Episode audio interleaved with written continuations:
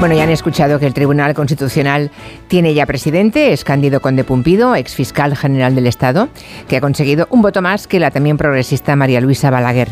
Será uno de los temas que analizaremos, aunque brevemente, en el tiempo de gabinete, porque hoy llevamos a nuestro tiempo de reflexión el Estatuto del Artista. Nos parece interesante porque ayer se conocieron detalles importantes, como la aprobación de una prestación por desempleo dirigida muy específicamente a ese sector, al sector cultural.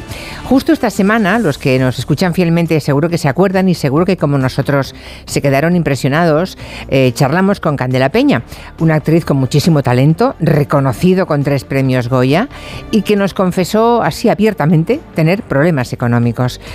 Lo cierto es que la leyenda dice que España no cuida bien de sus artistas. Claro, si eso es así, es sencillamente porque su aportación nos parece insignificante, ¿no? Cuando vemos en países muy próximos exactamente lo contrario. Por ejemplo, en, en Francia la cultura es una cuestión de Estado, gobierne quien gobierne. La pandemia tuvo un impacto devastador en el sector cultural. Uh, dirán ustedes, bueno, pues como en todo, sí, pero es que los problemas en ese sector ya venían de antes, ¿no? Y hoy vamos a preguntarnos si se adecúan esas nuevas medidas uh, que ayer aprobó el Consejo de Ministros a las necesidades y las peculiaridades del mundo del arte.